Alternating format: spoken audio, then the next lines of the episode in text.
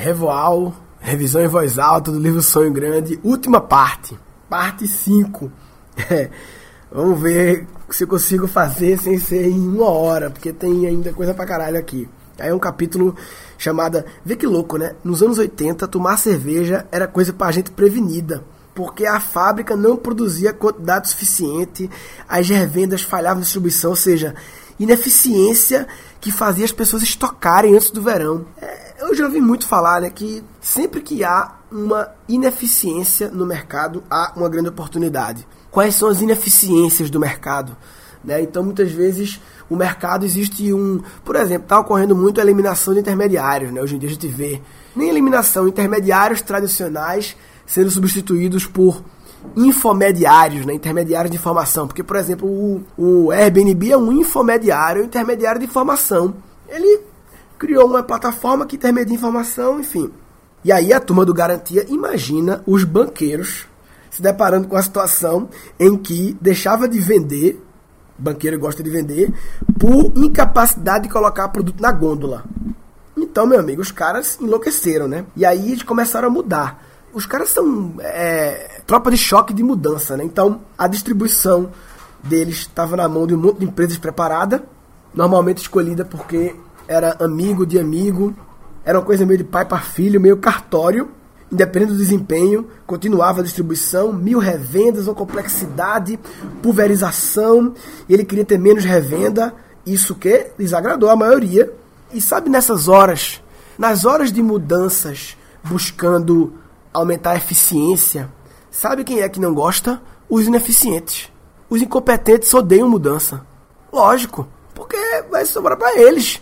Ou eles vão ter, vão sair do jogo, ou vão ter que mudar e virar competente. E normalmente, grande parte dos incompetentes não quer virar competente. Que é ruim, né? É, quando o cara quer, dá até pra virar, né? Então, eles meteram um monte de meta para cumprir. E aí, os incompetentes chiam, os competentes se motivam, e os que são incompetentes, mas querem ser competentes, é, se desdobram, se desconfortam para mudar. Começou a premiar a galera no evento anual. Chegamos a um ponto que a nossa distribuição era melhor que a da Coca-Cola. Os caras começaram aí barganha de preço, condição de pagamento, existia a condição que as revendedoras tinham, era muito favorável a elas, então eles equilibraram ou desequilibraram agora para o lado deles, né? As condições de pagamento e custos enfim, eles promoveram mudanças. É, e aí, desconforto geral, né? Sempre. E aí, eles focam muito em processos, mas os caras são muito obcecados em gente, né? A história do brilho no olho, e aí começaram, ó. Isso, velho, a gente tá falando de anos 80, 90, né? Eles começaram a ver a visão, né, de promover palestras em universidades nos anos 80, 90 para pegar jovem antes que eles estivessem formados. Né? Que hoje em dia todas as empresas fazem, né? Mas os caras começaram a fazer isso nos anos 80, 90. Foram os caras primeiro, né? A visão de programa de trainee, tudo muito modelando os americanos que estavam. É engraçado porque a distância dos americanos pra gente antigamente era maior, né? porque tinha déficit de comunicação, então os americanos estavam muitos anos na, mais do que eles estão ainda hoje em alguns critérios, né? E aí o Marcel, olha, eu tô aqui na casa de Bruno, meu sócio aqui, e aí, Bruno, ó, ó a visão do Marcel Teles. Dispensar 10% da companhia todo ano. Demitir 10%. Que ele dizia que era galho morto tem que ser cortado. Toda árvore tem galho morto e você tem que podar todo ano. Era violento o negócio. É, é, é uma coisa meio agressiva e Sim. tal, mas por um lado faz sentido, né? outra coisa, uma, é natural ter uma porcentagem de pessoas menos engajadas sim, com o trabalho está sendo realizado. outra coisa, no contexto é deles. Galho né? morto fica uma coisa meio é, pesada. É foda, é foda. Aí era baseado no Jack Welch, que era o cara da GE, né? Que era também a referência deles, que ele tinha a regra do 20, 70, 10. 20% vai ser promovido, 70% vai ficar igual e 10% vaza. É foda, né? Aí, ó. Dois, a Brahma, velho, era uma empresa que tava super mal. Em dois anos da aquisição, foi eleita empresa do ano. Os caras chegam implantando o bagulho. E aí foi um embrião da formidável máquina de formação de gente que começou na Brahma e foi o que fez eles virarem depois Ambev e o Caralho 4, né? Programa excelência na entrada de pessoas. O Marcel participava da seleção final dos trainees é, abrir um canal direto com eles. Na Brahma eu dava uma ficha de telefone para todo trainee para poder me ligar, mas era só uma ficha. Agora pode me mandar e-mail. É, é, engraçado que a história dos caras é meio jornada do herói, né? Tem os aliados, aí tem as tretas e tal, e tem o jornal do herói tem a parte de encontro com os mentores, né? Que é quando entra Vicente Falcone. Entra na história, que foi o cara, o grande consultor deles, o grande mentor deles, que entrou na história e é o cara do PDCA, né? O PDCA, o Plan, Do, Check, Act, era a filosofia do Falcone que ele implementou na parada. Era um cara. O Vicente Falcone era, era tipo o seu Maon pra bateria Moura. Era o Vicente Falcone pra Ambev. É o cara de método, de processos. Eu digo seu Maon pra Moura, não sei, não, nem sei se é. Enfim. Mas é o cara que era o consultor de métodos, processos, de eficiência, de plan do, check tal, entendeu? O cara que trouxe. Porque eles eram indústria, né? Os caras eram banqueiros, viraram industriais. Porque cervejaria é indústria. Não é só. Eles eram banqueiros, viraram varejistas, lojas americanas, e depois industriais com a questão de produto de consumo ainda, né? Aí vem toda a o benchmark do Japão, né, com a parada de qualidade, o Falcone obcecado por métrica, descobriu que as cervejas não tinham padrão de qualidade, cada planta fazia cerveja diferente, e aí começou a obsessão de, de medir, o que não pode ser medido não pode ser melhorado, meta de qualidade e tal, enfim. Hoje em dia, vê que loucura, 116 mil funcionários eles têm, todo mundo tem meta individual. 116 mil pessoas com meta individual, que é desdobramento das metas da empresa. Que loucura, né, bicho? E aí todas as empresas que a GP Investimentos botou dinheiro, Falcão e a equipe dele passava e fazia esse ajuste, né? E aí o, o pessoal fala aqui, né? Aprendemos que é preciso celebrar. É, isso é muito é uma, uma das coisas que Falcone também ensinou, a questão de celebração das coisas e tal. Aí tem um capítulo a semente da autodestruição, né? Quando todo jornada do herói tem algum momento que o negócio samba, né? Não tem jeito, né? Uma, uma coisa que o Jorge Paulo Lima sempre se preocupava era o negócio dar tanto dinheiro que os operadores ficavam ricos e perdiam o foco, né? Aí agora os operadores tinham aulas de pilotagem de helicóptero, porque cada um criava, comprava seu helicóptero, né? O que havia de errado em aproveitar um pouco todo aquele dinheiro? Tudo bem, o cara ficou rico, deu um duro, ficou rico, né? Nada melhor do que desfrutar. Mas esse raciocínio lógico tinha uma armadilha, né? E aí começou a ficar comprar. Olha a carta que ele mandou. Tudo bem comprar carro novo, comprar apartamento, fazer não sei o quê, mas a questão do foco. É, aí, enfim, perdeu o foco. As pessoas começaram a perder o foco e aí a cultura garantia começou a ser ameaçada porque os três guardiões da cultura não estavam mais. Em 94, nenhum dos três participavam mais da organização. Os guardiões da cultura e pelo jeito não ninguém ficou com esse papel a cultura começou a perder força, todo mundo estava mais preocupado em gerir o próprio dinheiro do que em fazer o garantia crescer. O trio de empresários continuava pensando em negócio de longo prazo, mas seus sócios no banco já não acreditavam na filosofia. O dinheiro começou a ir para o bolso, o sonho de construir deixou de existir. O Papa estava afastado por doença, aqui um deles ficou doente, e os bispos radicais estavam longe. Marcel falou. E aí teve um caso em 92 de uma questão de bolsa de valores. Eu não entendo muito negócio de compra, não sei o quê. Uma questão que gerou um processo administrativo contra o Garantia e a Talarico, outra corretora. Ou seja, começou a ter uma, uma, uma questão aí de manipulação de pregão, página da imprensa, é, e aí credibilidade arranhada. E aí tinha um caso do, do cara que tinha especulado na Bolsa do Rio, alguns anos atrás, em 89, estava fresco na memória, ou seja, você vê, a cultura estava perdendo força, ao mesmo tempo uma crise de credibilidade. Aí teve a história do Salvatore Cacciola, que foi uma questão de banqueiros também, ou seja, rolou, começou a ter uma crise na parada.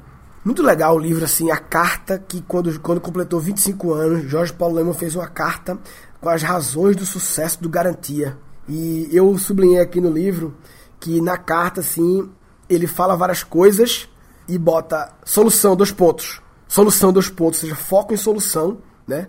E aí ele faz uma análise e a única coisa que ele errou é a previsão.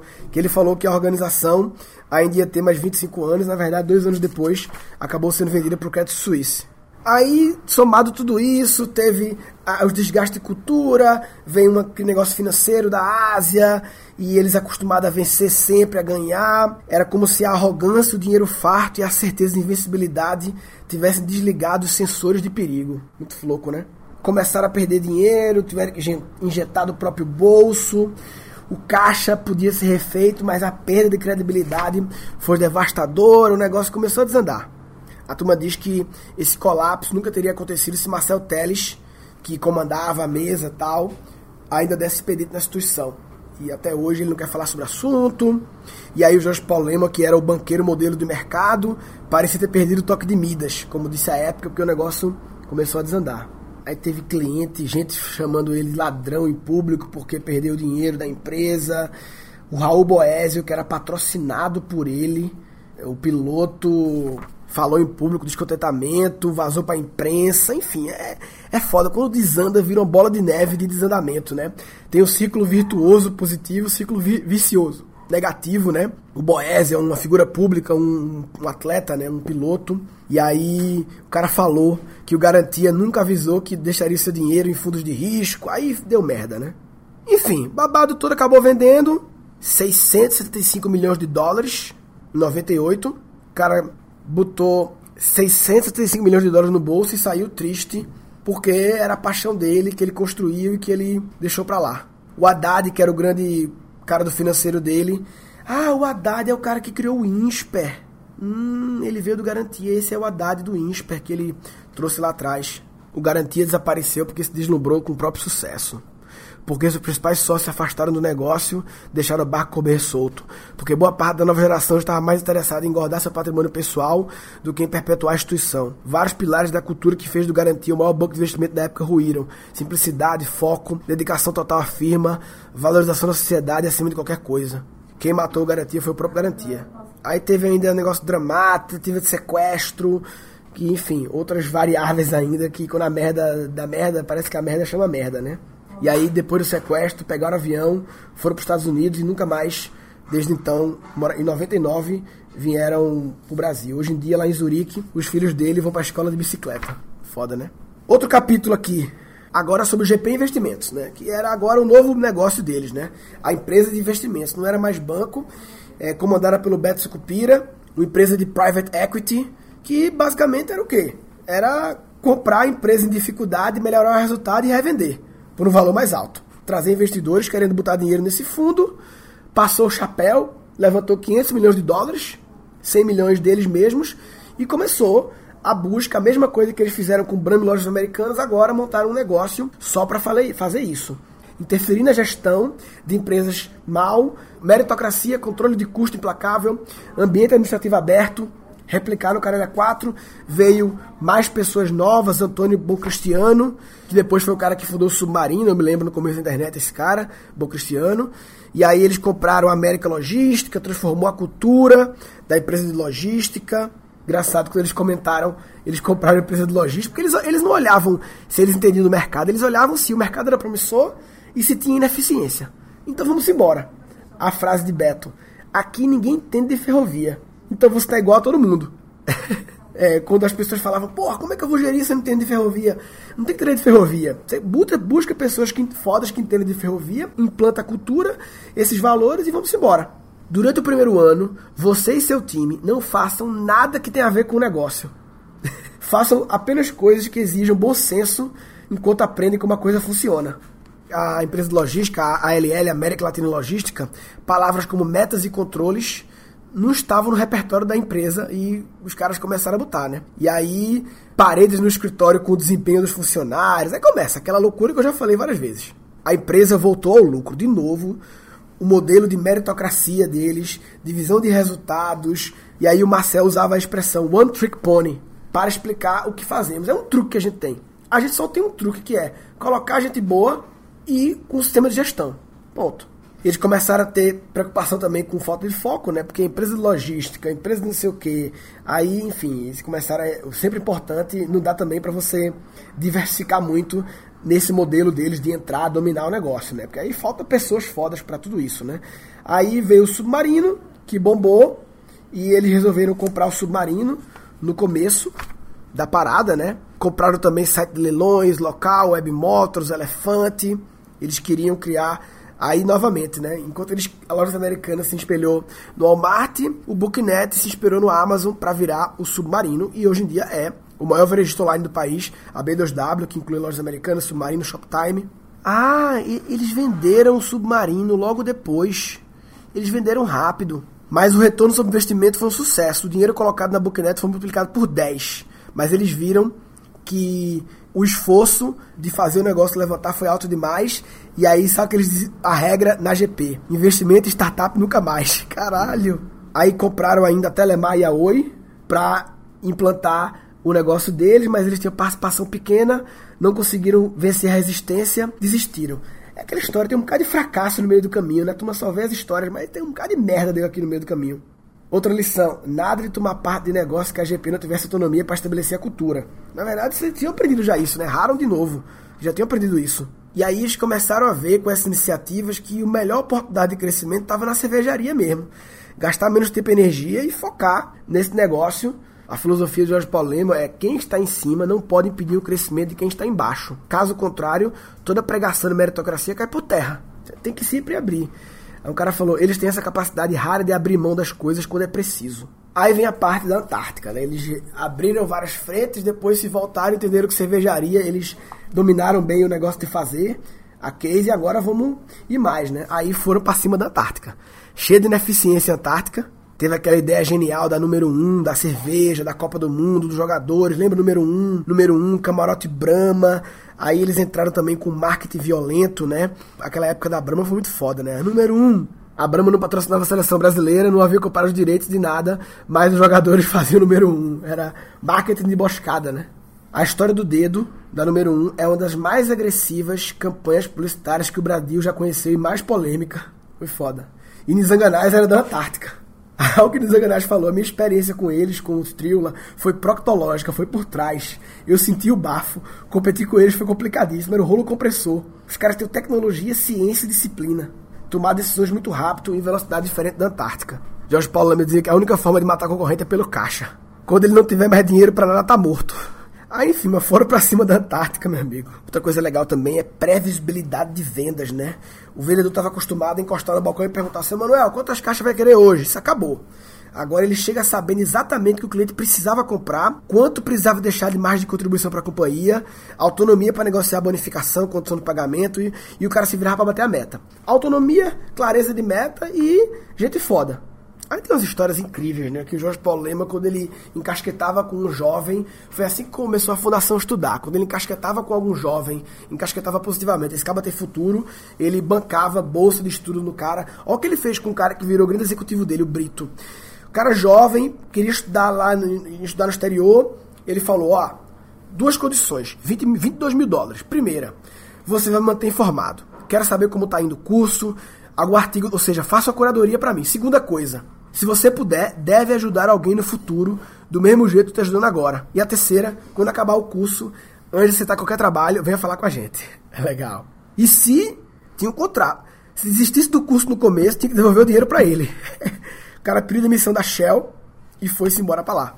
Depois virou executivo deles foda. O patrocínio aos estudos de Brito foi embrião da Fundação Estudar. Aí o Falcone, voltando ao Falcone, criou a história do orçamento base zero, OBZ, um programa radical de controle de custos que prevê a revisão anual integral de todas as despesas.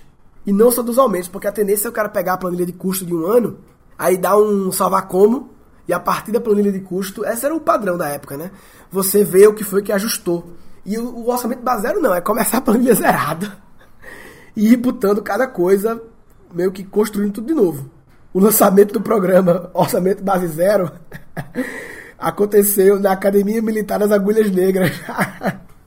Era para dar o todo como seria o jogo dali para frente, não haveria moleza. É muito louco esses caras. A maioria das empresas na época se acostumava com o fato que as metas não eram cobradas. Aí não virava meta, ninguém fazia relatório. Se você quer mudar uma cultura em contra-resistência, sinto muito. E aí criou-se uma cultura de execução que foi transformadora para a história da companhia. E aí vem a história da Antártica, que o capítulo chama São Paulo e Corinthians no mesmo time, porque Antártica e Brahma era São Paulo e Corinthians, o negócio era, era um cacete grande. Engraçado que lá em 90 e pouco eles já falavam que um dia queriam comprar a, a Budweiser, né? E o pessoal ficava perplexo, né? Era como se a gente estivesse dizendo que queria comprar a Basílica de São Pedro. Os caras tinham um sonho lá grande, como é o nome do livro, né? E aí, enfim, compraram a Antártica, o negócio foi anunciado meio como fusão, mas não foi fusão na verdade, eles compraram, na verdade. E aí, quem comunicou a história da Ambev foi um cara chamado Mauro Salles, que é um cara, velho, que era amigo de Painho. Quando eu era criança, a história de Besta, eu conheci esse Mauro Salles, era amigo de Painho, que ele gostava de literatura. E eu vou até atrás desse cara, eu até subi, eu risquei aqui maior, que era um, um dos grandes publicitários brasileiros de geração antes de Nizanganais. Era um cara que era o foda quando Nizanganais e esses caras estavam começando. É um cara já de 80 anos, né? Esse Mauro Salles. E aí teve choque de cultura violento. Isso aí é. A, o pessoal da Kaiser ficou puto, dizendo que não sei o que, que ia dar merda. Aí começou uma briga pública da Kaiser para vetar a parada. Marcel Teles ficou doente com o negócio. Uma época aí, se afastou durante um tempo, uma crise de colite. Tem a ver com estresse. Ele tinha doença também, enfim. E aí, ó, vê que louco, né? A Kaiser veio com a porra dizendo que não pode juntar as marcas monopólio, não sei o quê. E aí eles foram contra-atacar. Por quê? Porque 10% da Kaiser era da Coca. Aí o discurso do contra-ataque foi: a Kaiser está tentando se mostrar como Davi, quando na verdade ela é o Golias, ou seja, ela é a Coca. E a prova que era indissociável é que sem a Coca a Kaiser morreria. E aí ele pudou dele na ferida. Por quê? Para a maior fabricante e referência do mundo, que jamais quis ver seu nome associado ao comércio de bebida alcoólica, foi um golpe doloroso. E a Kaiser teve que recuar o ataque. Foda, né? Aí virou uma briga pública, né? De uma briga de imprensa, né? Aí teve um babado aí da máquina de fax, documento do cara tinha que chegar e parece que sabotaram a máquina de fax. É foda, tem umas histórias bizarras aqui. Enfim, rolou a fusão. Aí, como já é certo esperar, com o passar do tempo, no topo da nova cervejaria Ambev, sobrou pouca gente da Antártica, né? Da empresa paulista. Prevaleceu a cultura carioca, a cultura brama. Eles falaram que era como se juntasse Corinthians e São Paulo, mas na verdade é rivalidade. Mas na verdade era a Brama era um pouco engraçado, né? A Brama era, era o, o Rio de Janeiro, né? Esses caras todos eram Rio de Janeiro, né? Era no sentido de eles eram todos cariocas e a gente pensa em cultura o, paulista como hoje em dia é visto como business e tal, mas na época a, a malandragem positiva, né, entre aspas, carioca prevaleceu e o hard work, né, também, né. A verdade é que a Antártica, ela era, pelo que descreve aqui, ela era tipo uma repartição pública no sentido pejorativo, né. Todas as empresas que eles compravam eram assim. Agora era foda, era um bullying violento. Bruno, olha o bullying. No MBA interno oferecido pela cervejaria, uma prática recorrente era to atirar tomates em quem dissesse bobagem. Os caras eram muito. Era muito bullying que tinha, velho. Era, era, era uma cultura muito. Tinha uma esfera da putagem assim. Teve muita sede moral e tal. Corredor polonês. Corredor polonês é foda. Corredor polonês quando o cara não batia a meta. Dá pra imaginar ah. a cena assim. É tipo os caras comprando uma Antártica da vida e falando, ah, esses caras, aqueles menininhos, aqueles menininhos que não sei o que, tipo os caras é. malandrão, é. carioca. É. Ah, vamos botar esse povo pra trabalhar. É, é foda. Aí os bônus distribuídos pro funcionários era meio que não obrigado, mas quase que coagido a pegar o seu bônus e comprar a ação da empresa. Como se dissesse eu acredito. Foda, né?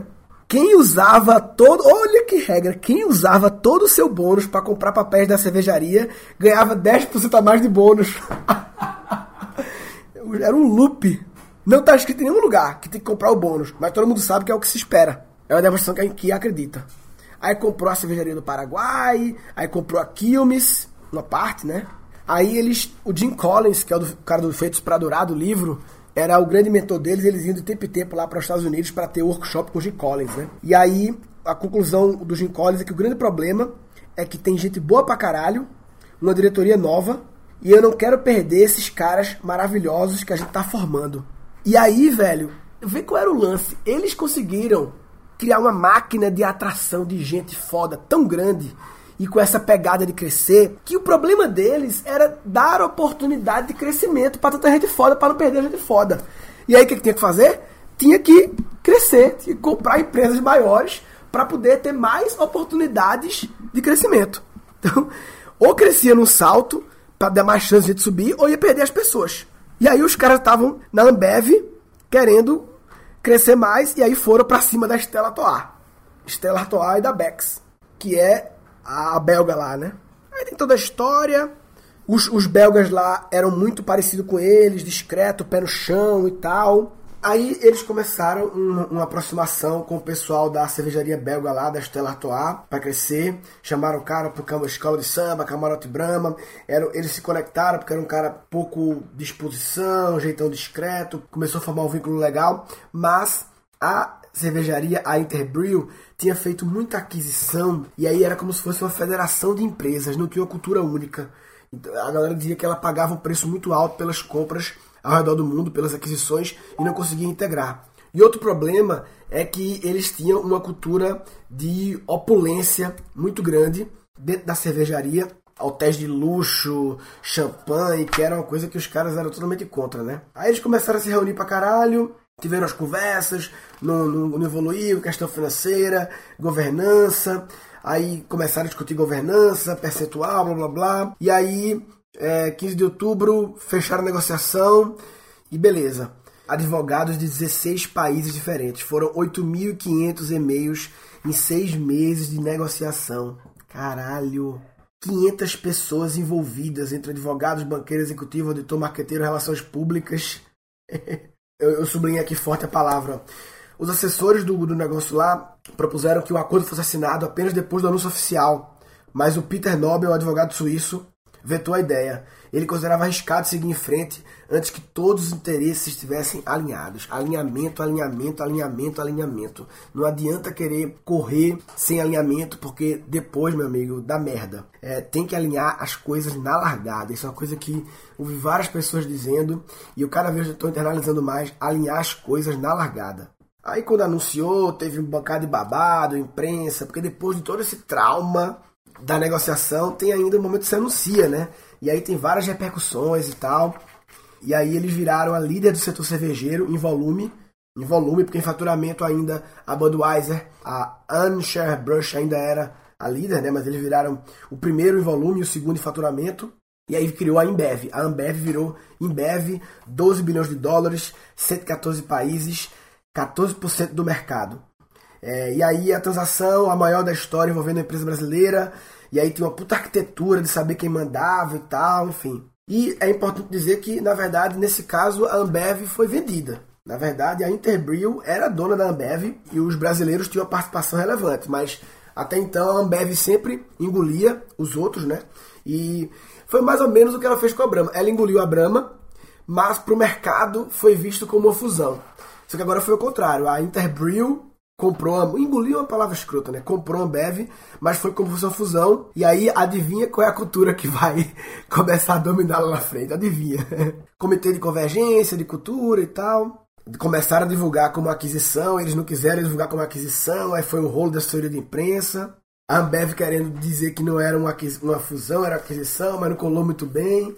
Aí diga aí, aí o, o negócio foi questionado, os valores envolvidos, o cálculo da geração de caixa é, foi um cálculo de 11 vezes, e o habitual é um cálculo de 8 vezes a geração de caixa, gerou desconfiança, ação, buf, a ação caiu, e aí ó, lembra que os funcionários usavam bônus para comprar ação? patrimônio caiu pela metade, começou o boato, será que a era Jorge Paulema, Marcel e Cupira tinha acabado com a venda e tal? E aí, velho, o Carlos Brito que era o principal executivo, ele falou aqui: usei ali toda a minha credibilidade. Ainda bem que eu tinha estoque, ou seja, ele chegou assim, uma mensagem bem racional para todo mundo: galera, confiem em mim, acreditem em mim.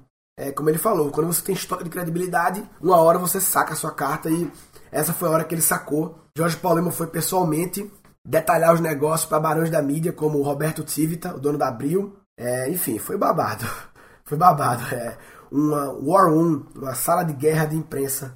Mas o principal babado foi a revista The Economist, porque a matéria falando que o mercado de capitais brasileiro, eu entendo muito pouco do mercado de capitais, mas tem duas classes de ações, as ordinárias, com direito a voto, e preferenciais sem direito a voto. E aí o deal prejudicava os minoritários.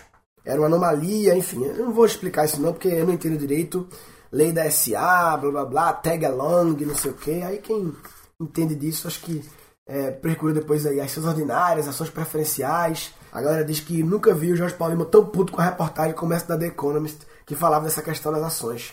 Que a queixa é que os minoritários se fuderam. Só que a, a defesa dele era: os minoritários, ao escolher ações desse tipo preferenciais, eles sabiam das limitações do papel. É como comprar um Fiat e achar que tem uma Ferrari na garagem. Enfim. O Prev, que tinha participação, o Fundo de Previdência do Banco do Brasil, disse que a, a transação só beneficiava o trio, não beneficiava os outros envolvidos. Eu não consigo avaliar porque eu não entendo direito.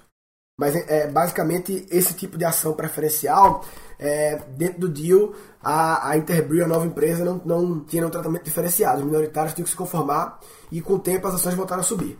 Enfim, teve processo administrativo da CVM em relação à informação privilegiada. Enfim, foi babado. É, é aquela história, meu amigo. Você, para jogar um jogo do nível desses caras, qualquer jogo como empresário tem que ter muita é, inteligência emocional para lidar com crises e tal. E quanto mais alto é o jogo que você joga, mais alta é a merda quando dá merda, né? Embora as decisões fossem tomadas em conjunto, o estilo de gestão que acabaria prevalecendo seria o da Ambev. a galera ficou chocada com as práticas consideradas agressivas e avarentas. Pessoal acostumado com estabilidade no emprego, equilíbrio de vida profissional e pessoal, um governo rico capaz de garantir saúde, educação e segurança. E aí, com o governo rico que garantia saúde, educação e segurança, no caso da Bélgica e de outros países, que eles, Canadá e tal, a busca desenfreada dos brasileiros por dinheiro fazia pouco sentido. Ou seja, as cenouras tradicionais que eram usadas, bônus gordo e de virar sócio, não tinha apelo. Querem diminuir o fixo e aumentar o variável. Não estamos interessados em ganhar bônus. Se quiserem nos mandar embora por causa disso, não há problema algum. O Estado vai fornecer tudo que precisamos. Caralho, hein? Que foda, desafio. De lidar com esse tipo de, de, de reação, né? Acabou com as mordomias, quebrou as salas. Eles, cara, eles tinham um jeito. Eles chegavam Ó, acaba com classe primeira classe, só executiva, apenas de 6 horas em diante pode ser primeira classe, quebra as paredes para integrar tudo, muda a remuneração. o executivo da Belga da, se queixou de ter dividido o quarto com o colega, meta de mais e luxo de menos. No primeiro semestre de 2005, eu não sei quanto tempo depois, mas pouco tempo depois, o lucro da cervejaria aumentou em 11%. Caralho. Em relação ao mesmo período de 2004, ah, um ano depois, quando foi anunciado venda cresceu 5,5%, ou seja, se a venda cresceu 5,5%, o lucro caiu 11% é porque eles aumentaram as vendas 5,5% e baixaram os custos, mais ou menos e, nisso aí, né? Eles, eles mudam para cima a receita e mudam para baixo as despesas. E aí, meu amigo, como sempre, eles começam a comprar as ações da empresa no mercado. Em menos de um ano, eles tinham se tornado os maiores acionistas individuais caralho, os caras são um monstro, eles foram comprados, mas depois eles vão comprando e. Incrível. E aí os caras com participação acionária mais alta, influência de gestão, muita gente foi destinada à empresa, e agora, como eles previam, né? Muita gente que era, e agora todos aqueles talentos represados na Ambev podiam ocupar espaços maiores. Miguel Patrício, Cláudio Garcia, Juan Vergara, galera da Ambev que assumiram cargos globais na cúpula da Ambev e o Carlos Brito virou o CEO. Aí, ó, lá na Bélgica, a repercussão foi a pior possível. Galera dizendo que os brasileiros tinham sido comprados, mas foram mais espertos e assumiram o comando. O que é a pura verdade. Mas os acionistas belgas, sabe o que diziam? Achavam que os melhores é que deveriam estar no comando, independente da cor do passaporte. Incrível esses caras, né? Agora vê que louco, né? O Carlos Brito virou CEO global da Embev. Agora, alguns anos antes, o Marcel Teles ele veio preparando o Carlos Brito para ser CEO. Ele primeiro mandou o cara pro Canadá. Mas ele, porra, Marcelo, Canadá, Canadá é muito pequeno comparado com o Brasil. Aí ele, se você algum dia quer ser o CEO global da empresa, vai ter que se provar fora do Brasil também. Ou seja, comandar o Canadá foi o estágio para poder comandar o Brasil. A pergunta quem vai mandar na empresa, que o pessoal perguntava lá atrás, começou a ser respondida. Bem, vamos para o último capítulo da parada. O último capítulo é quando eles criaram a 3G Capital, que foi uma espécie de novo garantia, só que global. 3G é, é o nome dos 3 e G de garantia. Foi uma garantia global esse 3G. Muito focado em poucas tacadas grandes, em um fundo lá nos Estados Unidos. O primeiro movimento foi comprar a terceira maior companhia ferroviária dos Estados Unidos, empresa envelhecida, uma versão americana da América a ALL lá atrás, ele conhecia esse filme, os caras são muito foda, né? Os caras são muito agressivos, muito confiança, né? Mas enfim, essa CSX acabou não evoluindo muito bem, venderam, tiveram um bom retorno, mas não conseguiram ditar os números da empresa. Foi mais ou menos quando comprou a Alpargatas, lojas americanas, lojas brasileiras, e aí, sem controle, sem influência, os caras não querem. Venderam, ganharam dinheiro e pronto. Três anos depois, a Embev havia absorvido os principais mandamentos da cultura. Todo mundo sabia suas metas, até o chão de fábrica. Vicente Falcone moendo. Quem reclamou saiu. E aí veio o sonho lá de trás de se tornar a maior do mundo e de comprar a Anheuser-Busch da Budweiser, que lá atrás todo mundo dizia que era um sonho impossível e os caras agora vão para cima. E aí, em 2008, eles viraram os controladores da Budweiser e aí veio criou a AB InBev e eles viraram os maiores empresários da cerveja do planeta. Mesma história. Chega lá, o número de Blackberries nos executivos caiu de 1.200 para 720. A frota de aeronaves foi colocada à venda. Aviões de comercial. Distribuição gratuita de cerveja acabou. Assim como distribuição de ingressos do jogo de time de beisebol. Caralho, 1.400 funcionários demitidos. Em um ano eles cortaram um bilhão de dólares e venderam 9 bilhões de ativos. Impressionante, né? É o que ele falava, One Trick Pony. É isso. Austeridade de custo, meritocracia, bônus agressivo. É o método deles. O Carlos Brito, à frente de tudo, ele virou um executivo insensado. Insensado é o quê? Insensado é badalado, eu acho, né? Em Wall Street, pelo resultado financeiro extraordinário, a cara mais abominado pela opinião pública por toda a questão das demissões e tal. Teve ainda babado dizendo que o sabor da bebida aumentou. Começaram a dizer que o corte de despesa estava afetando o produto, qualidade do produto. Que eles substituíram fornecedores de lúpulo por coisa mais barata, blá blá blá. Não sei se é verdade. Aí a turma dizendo que ele estava arriscando a devoção dos americanos em alterar a receita da Budweiser em nome do corte de custo.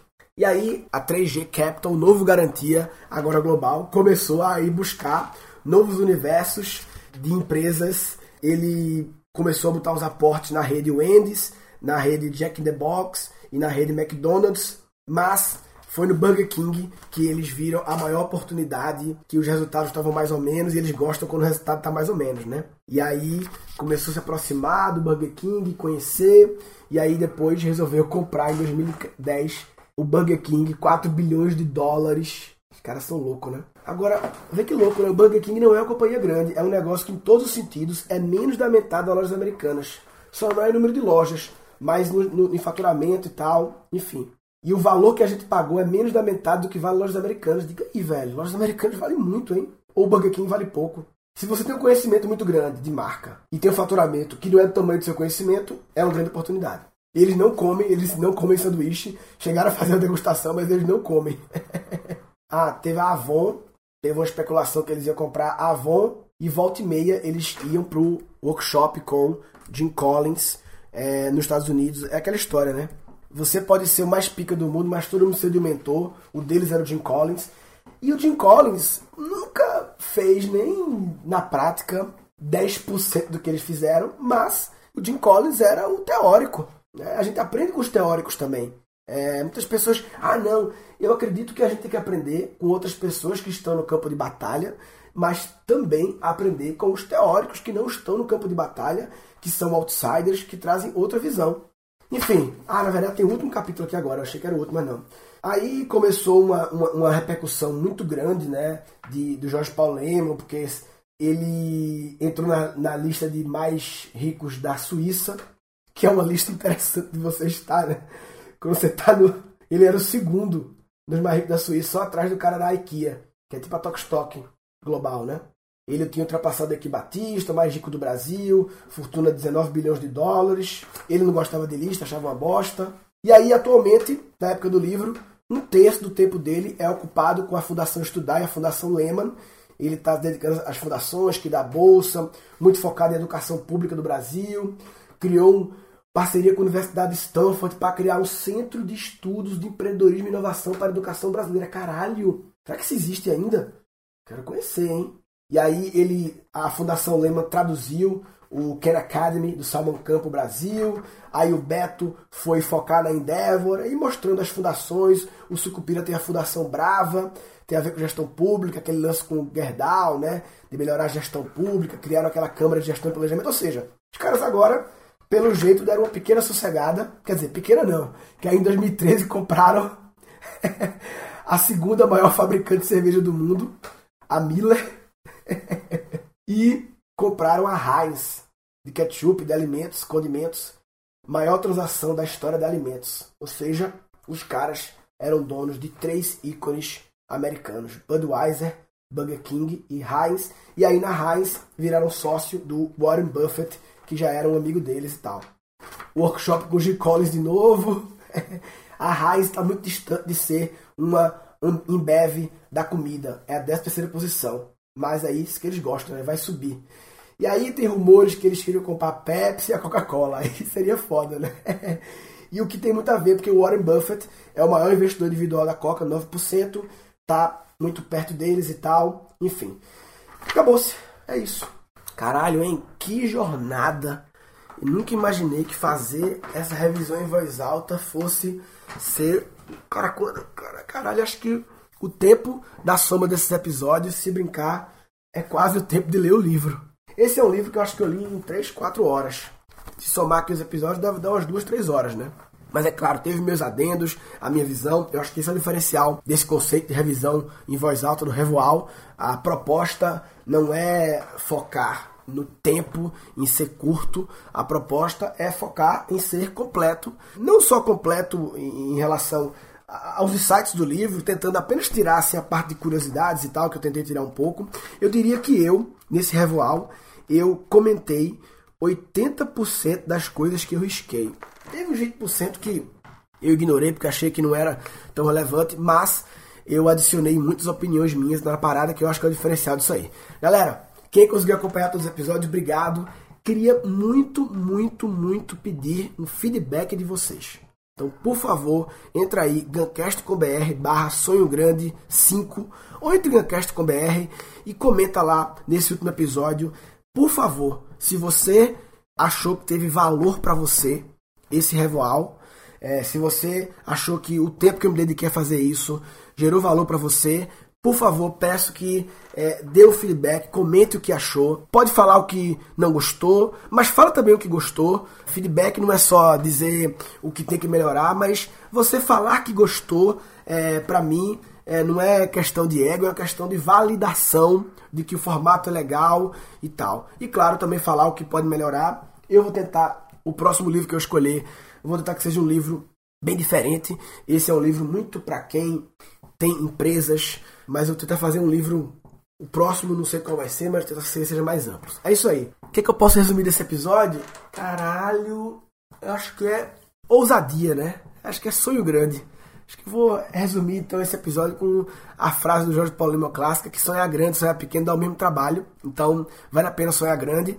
A gente, algumas pessoas têm medo de sonhar grande pelo medo da frustração de não conseguir completar o sonho. Eu acredito que vale a pena sonhar grande e é melhor administrar a frustração caso você não atinja o objetivo grande do que deixar de sonhar grande. Se você tem medo de sonhar grande, você está de brincadeira na tomateira. Ah, tá de brincadeira na tomateira. Tá de brincadeira na tomateira. Nesse episódio foram capturados oito insights. Sempre que há uma ineficiência no mercado, há uma grande oportunidade.